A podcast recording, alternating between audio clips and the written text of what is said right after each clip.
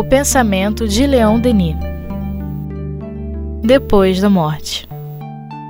Com Luzia Matias, Graça Bueno, Jane Dória e Fernando Loureiro. Olá, amigos internautas. Estamos de volta aqui com mais um estudo de Leão Denis, do livro Depois da Morte, e hoje nós vamos começar o capítulo 6, que fala sobre o cristianismo. Então, lendo esse capítulo, nós começamos assim. Foi no deserto que apareceu, ostensivamente, na história, a crença do Deus único, a ideia mãe de onde devia sair o cristianismo. Através das pedregosas solidões do Sinai, Moisés, o iniciado do Egito, guiava para a terra prometida o povo para quem o pensamento monoteísta, até então confinado nos mistérios, ia entrar no grande movimento religioso e se espalhar pelo mundo. É, então, assim, apareceu ostensivamente, porque já vinha na doutrina secreta, né? Como a gente veio estudando até aqui, né? Na doutrina secreta, essa ideia já era é, difundida entre os iniciados, mas é, ostensivamente, assim como a uma ideia assimilada e cultivada por todo uma, um povo, né? Vai começar aí, nesse, nesse momento do judaísmo, né, do povo hebreu, que daí surge dentro desse mesmo povo é, Jesus e o cristianismo. É, Moisés, o iniciado do Egito, então quando a gente estudou o Egito, né, Leon Denis fala é, desse processo de iniciação do jovem que tinha contato com os mistérios, que eram mistérios porque não eram difundidos para, para o povo, né? É. É, então ele vai ser o grande líder, indiscutivelmente, né? Uhum. Que vai é, propagar essa ideia. O papel do povo de Israel é considerável. Sua história é como traço de união que religa o Oriente ao Ocidente, a ciência secreta dos templos à religião vulgarizada. Apesar de suas desordem e de suas máculas, a despeito do sombrio exclusivismo que é um dos lados do seu caráter, ele mereceu ter adotado, até encarnar ele próprio, esse dogma da unidade de Deus, cujas consequências ultrapassarão suas vistas e prepararão a fusão dos povos numa família universal, sobre um mesmo Pai, sobre uma única lei. É, então, assim, essas máculas, esse espírito exclusivista é, persiste até hoje, né? Infelizmente. E é causa de muito sofrimento, né? Tanto é, para o próprio, os próprios judeus como para os que se lhe opõem, né? Então, apesar disso, era o povo mais preparado para sair daquelas práticas exteriores, sair daqueles cultos e daquelas imagens e daqueles mitos e começar a lidar com essa ideia de um Criador. Né? Tem muito que comentar, não, né? É uma coisa bem objetiva. Esse objetivo grandioso e distante, apenas os profetas, até a vinda do Cristo, conheceram-no ou pressentiram-no mas esse ideal, oculto aos olhos do vulgo, retomado e transformado pelo Filho de Maria, recebeu dele seu esplendor radiante. Seus discípulos comunicaram-no às nações pagãs e a dispersão dos judeus ajudou ainda na sua difusão. Perseguindo sua marcha entre as civilizações decaídas e as vicissitudes dos tempos, permanecerá gravado em traços indeléveis na consciência da humanidade. Olha só, né? Quanta, quanta história, né? Quanta coisa que ele abre, né, para o nosso pensamento com um parágrafo. É, porque foi de um ponto a outro de uma maneira bem. né? Em um parágrafo só, né? Em um parágrafo já só. colocou Cristo já. É. Então, assim, uh, os profetas, a gente tem é, trabalhado a palavra ligada à profecia, ligada à previsão do futuro. Mas pela doutrina espírita a gente já sabe que não é só isso, né? É, é toda uma sabedoria, a mediunidade, né? através da mediunidade, alguns homens né, muito valorosos é, trouxeram revelações para as humanidades, para, para os povos. É, enfrentaram situações muito difíceis. Né? Estou me lembrando aqui do Daniel na, na Cova dos Leões. Né? se afrontar aqueles reis daquela época. Hoje em dia, né, o cara é rei do futebol e já se sente, né? Imagina o cara que se acreditava um próprio Deus encarnado, né, com um direito divino de vida ou morte sobre as pessoas, e alguém ter a coragem de dizer para ele não, cara, você está errado, né? Então a gente lê lá aqueles, aqueles profetas no, no Velho Testamento, basicamente a missão deles era essa, né? Era falar da, do Deus único, é, combater aquelas, aquelas culturas que, que tinham práticas desumanas, né? Deus Baal, Maloque, enfim. É, então é até Jesus vieram várias é, gerações de profetas, não especificamente é, de, de preditores do futuro, de, de espíritos muito valorosos, de médiums muito poderosos, né? É, é, Elias, né? Elias tinha um potencial mediúnico. Agora me lembrei de Zé Jorge contando a, o teste, né? é, do para provar qual era o Deus verdadeiro, que os sacerdotes de Baal Malok lá, eram, acho que eram 400, né? Teriam que solicitar a seu Deus que acendesse o fogo do altar, né? E os 400 lá evocaram, evocaram, evocaram e nada, né? Quando Elias evocou o Deus de Israel, é, não só acendeu o fogo no altar, como queimou até as pedras, né? e aí, aí o Zé Jorge contava assim, né? Licença poética. Aí os sacerdotes de Balmaloque ficaram muito passados e foram tentando sair de fininho. E, e, e Elias falou assim, não vai sair de fininho não, decapitar todo mundo, né? E os 400 foram decapitados. Quer dizer, daí ele teria criado o karma da decapitação na reencarnação como João Batista, né? Uhum. Mas, mas eram tempos muito rudes, né? Pessoas muito rudes, muito brutas. E você deixar alguma coisa na memória dessas pessoas, precisavam esses espíritos. Agora me lembrei do altivo, né? Cascudos. É. Altivo tem uma palestra dele gravada sobre desobsessão, né, que ele falando que você pode fazer uma, uma desobsessão através da evocação. Mas você tem que ter médium cascudo. Não pode ser médium daqueles que, ai, tô com uma dor de cabeça. Tá tem que ser isso. aquele médium que aguenta a dor de cabeça, porque ele sabe que vai passar que é coisa ligada ali a, ao fenômeno, né? Então, antes de Jesus, que correspondem a todos os livros, né? Jeremias, Isaías, é, todos esses foram grandes médiums e, e, homens de muito magnetismo, e condutores mesmo é, dessa ideia do Deus único. Agora, saída lá do, do, do, escondido dos templos da doutrina secreta, revelada ao, ao, povo, né? E um povo que vivia sendo escravizado por um, por outro, né? É, é, todo esse trabalho mesmo de elevação da humanidade, essa fecundação do mundo visível pelo mundo invisível, né? Essa troca. Então aí nesse parágrafo ele desenrolou um um panorama imenso, né? Um trabalho meio pesado esse. Né? Muito. É muito, né? Muito pesado.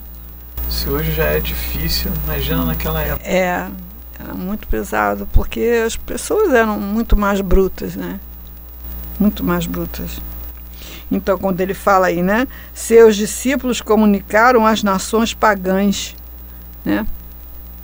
E a dispersão dos judeus, né, que aconteceu depois da, da, da destruição do Templo de Jerusalém, né? A famosa diáspora, né? Uhum. Os judeus se tornaram cidadãos do mundo, né? Então foram é, para a Rússia, pra, hoje conhecidos como né, Rússia, Alemanha, França, é, Europa toda, né, é, mantendo a, a, união através da religião. É, que eles mantêm. Então sim. é como se em cada lar é, judeu fosse Israel. É. Né? Então é um negócio é bacana, é bonito, né? Uhum. Fantástico, né? É. Um pouco antes da nossa era, ao mesmo tempo em que a potência romana cresce e se estende, vê-se a doutrina secreta recuar, perder sua autoridade. Os verdadeiros iniciados tornam-se raros. O pensamento se materializa, os espíritos se corrompem. A Índia está como adormecida no seu sonho. A lâmpada dos santuários egípcios apagou-se. A Grécia, abandonada aos retóricos e aos sofistas, insulta os sábios, proscreve os filósofos, profana os mistérios. Os oráculos emudecem. A superstição e a idolatria invadiam os templos. A orgia romana desencadeia-se sobre o mundo com suas saturnais, sua luxúria desenfreada, suas embriagações bestiais. Do alto do Capitólio, a loba, saciada, domina povos e reis. César, imperador e Deus, entroniza-se numa apoteose ensanguentada. Uhum. Você tinha comentado nesse finalzinho, você tinha até falado, né, é. né, do que... imperador e Deus, né? É. Era. Que descrição fantástica. Agora né? você vê, né? Um parágrafo, um parágrafo toda a história da, toda a história da humanidade. né? Um panorama assim, né? De uma forma muito clara, né? É. A Índia está sonhando até hoje. né? A Grécia não tem mais ninguém lá daquele tempo. Tem mais é, é, outro povo. Você sente que não, não, não foram esses aqui que fizeram aquilo ali, né? Não foram esses. Esses aí são muito bons de azeitona, né? é, Roma é, Justamente o que acontece, né? Quando o ser humano, pouco evoluído, pouco espiritualizado, se vê com todas as suas necessidades materiais atendidas, ele descamba para o vício, né? Descamba para os excessos, né? Então é uma descrição aí do, do que aconteceu com a doutrina secreta, aquela que era cultivada entre grupos e passada entre grupos fechados, sobre isso que hoje é livre a gente tem acesso é, em qualquer casa espírita. Né? Agora, o interessante de lendo esse parágrafo, se a gente não tomar cuidado, parece que piorou, né? Como ele vai descrevendo aqui, né? Se a gente não tomar é. cuidado, parece que a coisa que era não. bom e que foi piorando. Não, é, é uma crise. É né? Ele está descrevendo uma crise, porque realmente a doutrina secreta ela tinha o seu momento de ser popularizada. Então não é que fosse bom, ela era secreta, ela não era popularizada. Não era, não era o povo da Índia que, que entendia aquele conteúdo. Né? Não era o povo da Grécia que entendia aquele conteúdo. Eram alguns Eram missionários né, lá entre eles. Quando chega o momento disso ser levado a, a público, encontra a resistência, encontra a negação, encontra a dificuldade. Né? Então é como se essas coisas tivessem que ter ficado muito bem consolidadas na alma de alguns, né, para eles enfrentarem o, o, embate, né? Aliás, a, a Sócrates, né, a, a, aquela cena do Sócrates tomando a cicuta, aquela cena é emblemática, né?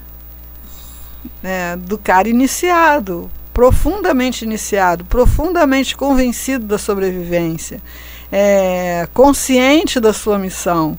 Vocês estão chorando para quê? Eu vou encontrar com o pessoal, estão me esperando ali, ó, tá vendo? Estão ali. né? Estou encontrando com eles ali. O problema são vocês que vão ficar aí nessa, nessa situação mais tempo, né? É. Tranquilíssimo, né? De quebra ainda ia se livrar da Xantipa, né? Que não era mole. Hum, A Xantipa, coitada, não entendia nada, né?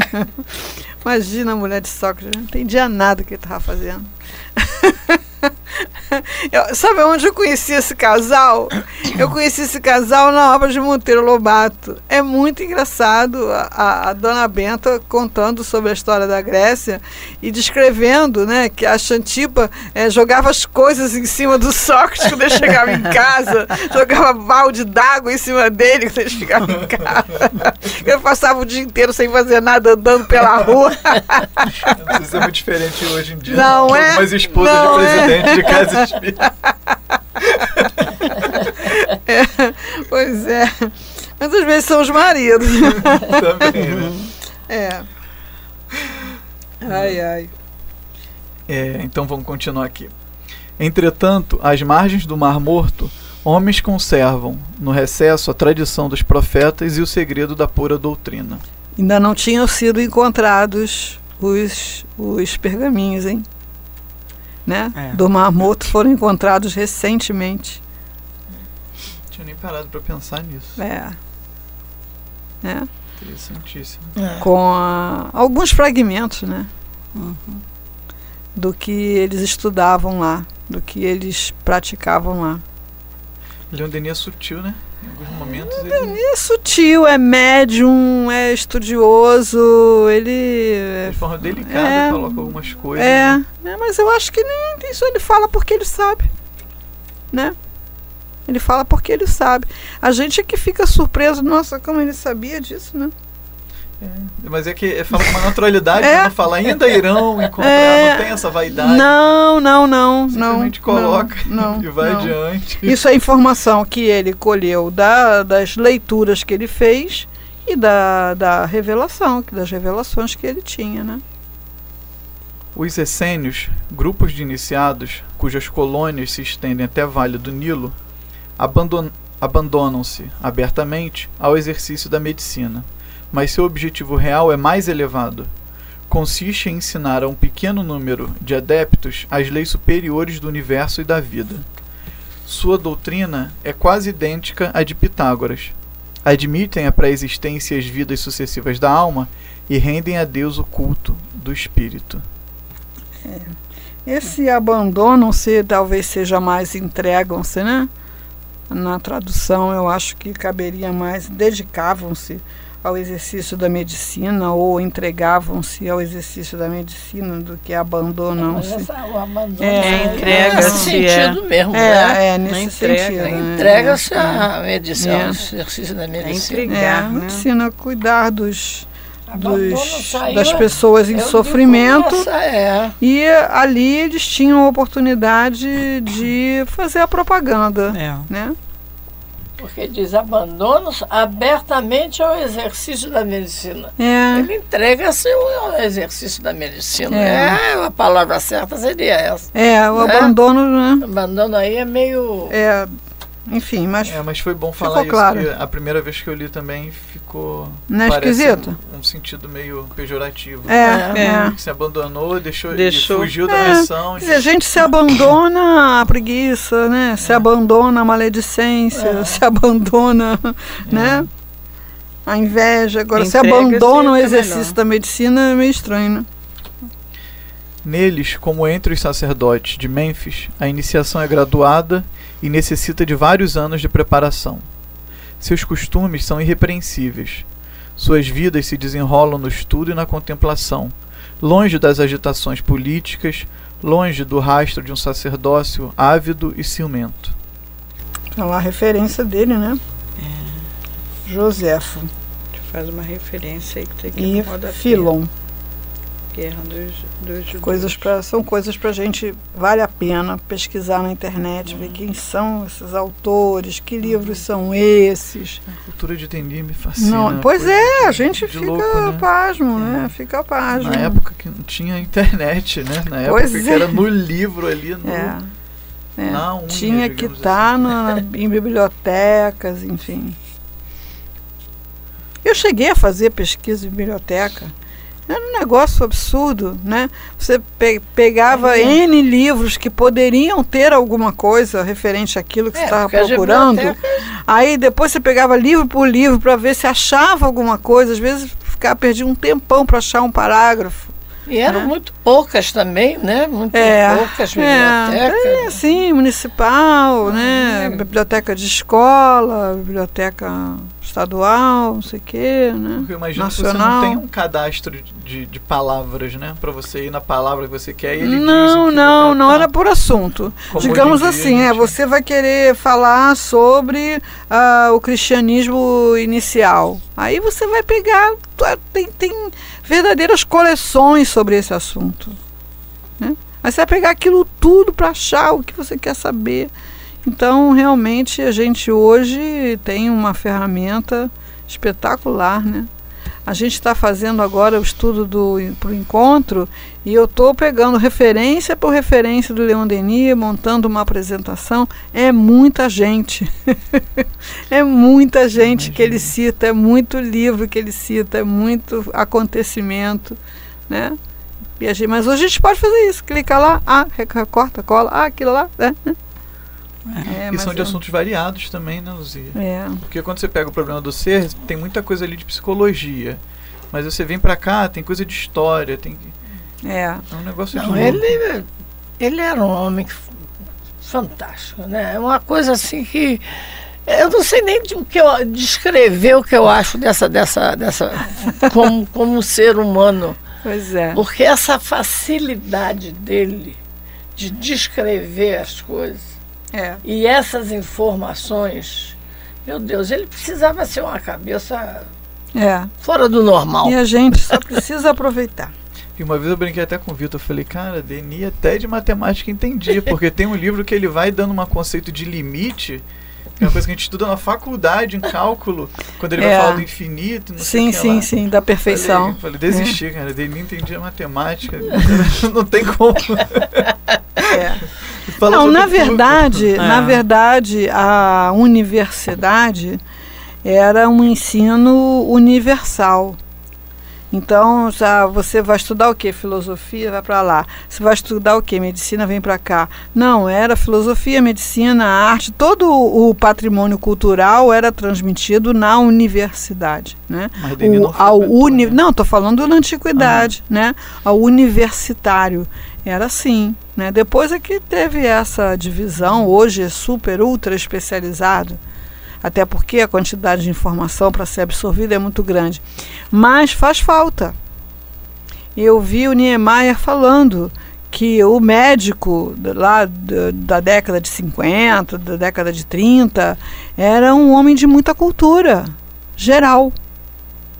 É, o médico era um homem letrado, era um homem que tinha muito conhecimento de tudo, de filosofia, de história, de tudo. Hoje você vê um médico, sabe, aquela coisa rasa. O cara às vezes até sabe muito da, da ultra super especialização dele, mas não, não sabe quem, quem foram os grandes autores, os clássicos, os, os filósofos, não, não tem essa esse estofo, né? Então mudou, veio mudando e bem lá nos primórdios mesmo a universidade era um lugar onde o filósofo treinava poesia, música, medicina, tudo, né? Que De legal. forma universal. É, tanto é que esses filósofos antigos, às vezes, o cara escrevia livros de matemática, de filosofia. É. Mas o Leon Denis não frequentou faculdade nenhuma, não fez Nessa uni- vida, não. universidade nenhuma. No entanto, ele tinha uma capacidade de, de aprender, de, de, de transmitir fantástica. É, é muito, muito Ele de é um- lembrar, né? Hein? Muito de lembrar. Muito de lembrar. Não assim, sentado lá na casinha dele de tour, tomando chá das cinco, agora eu vou me lembrar de tudo. Mas a velocidade de conhecimentos que ele conseguiu acessar, tendo que trabalhar para sobreviver, né? Era. É, mostra que ele tinha uma bagagem anteri- considerável. É, é bom, isso. é- porque a infância dele foi uma infância de muita dificuldade, que ele não tinha quase como estudar. Não, infância, juventude, Entendeu? É. Só começou mesmo depois dos 18 anos, dura, né? né? Quando ele descobriu o espiritismo, que eu acho que ele. Só essa coisa é, é desse sacerdócio ávido e ciumento, a gente uhum. os vê né, é, de forma muito clara no Evangelho. Ah, é. Né? O diálogo da, dos sacerdotes com, com Jesus, a gente vê essa essa é. doença moral, é, né, com muita clareza, muita clareza, muita clareza. Foi evidentemente entre eles que Jesus passou os anos que precederam seu apostolado, anos sobre os quais os evangelhos guardam um silêncio absoluto. Tudo indica. A identidade dos seus objetivos com, com os dos essênios, a ajuda que eles lhe pre, lhes prestam em várias circunstâncias, a hospitalidade gratuita que recebia como adepto e a fusão final de ordem com os primeiros cristãos, fusão que deu origem ao cristianismo esotérico. É, aí, aí aquele negócio, é a opinião dele, tá? Uhum. O que é esse cristianismo esotérico? Esotérico, né?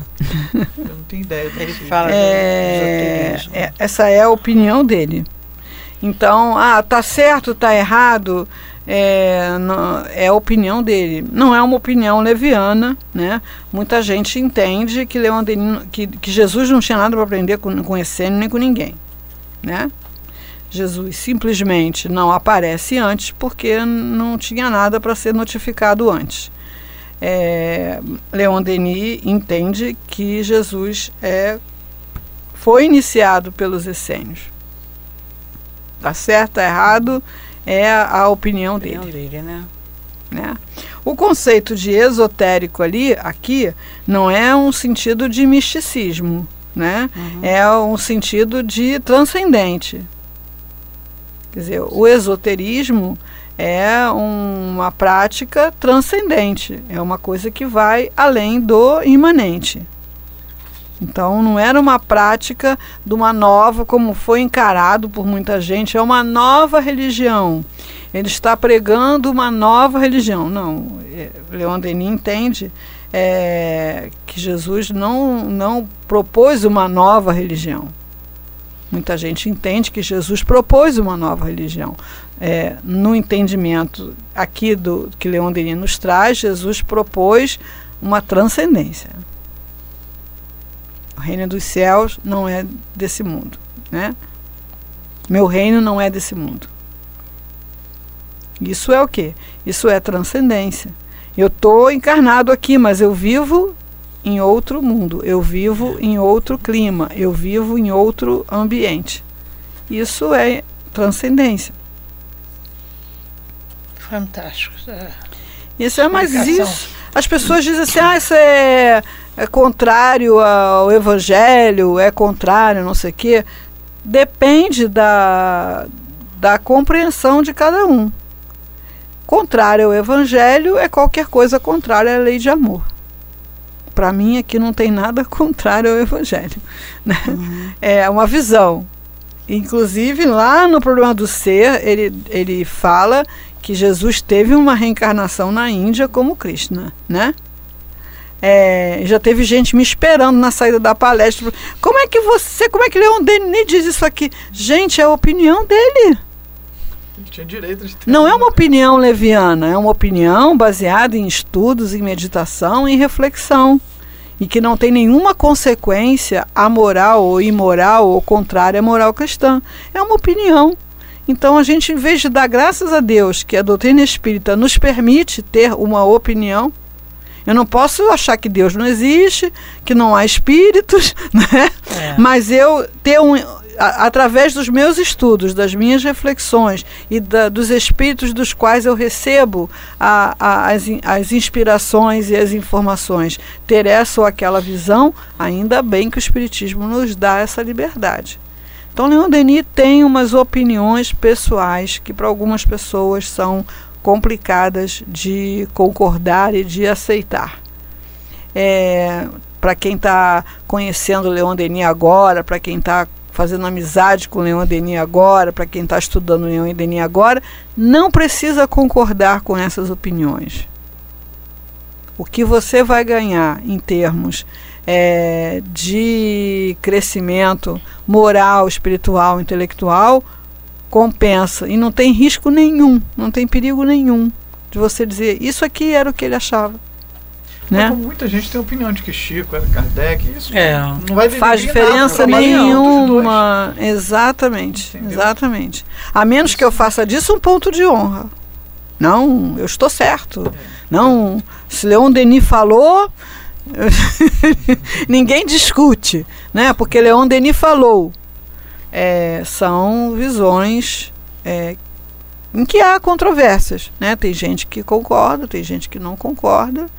E assim, como para mim é, eu não tenho problema, eu concordo com tudo que Leon Denis fala, eu faço um esforço para entender quem não concorda.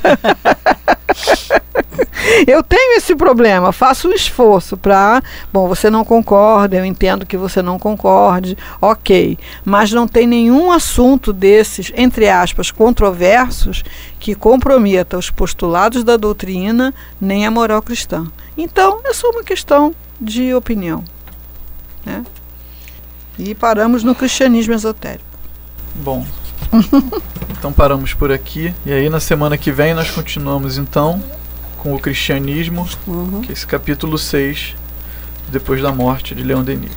Nós agradecemos a, a todos que estão nos escutando e a oportunidade também de falarmos sobre um assunto tão importante. Até lá.